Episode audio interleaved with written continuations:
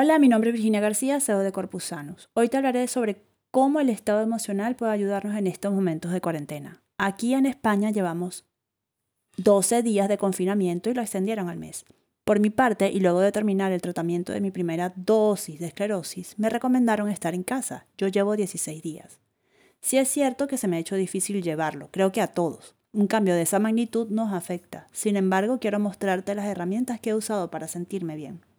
Me he hecho una rutina. Trato de mantenerme en la ola de mi trabajo, buscando también cómo llegarte a ti, cómo ser más cercana en las cosas que puedo solucionarte.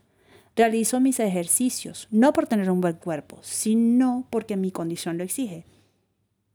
Hacerte una rutina de ejercicios también es una buena idea para mantener tu estado emocional en equilibrio.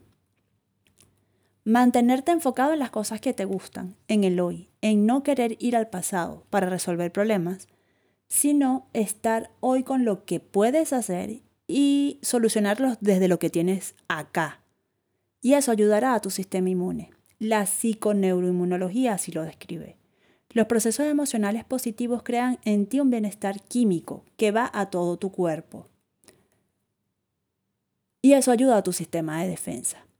Ve al pasado, al pasado solo para encontrar los mejores recuerdos y desecha conscientemente todo aquello que te pueda hacer daño o ponerte triste.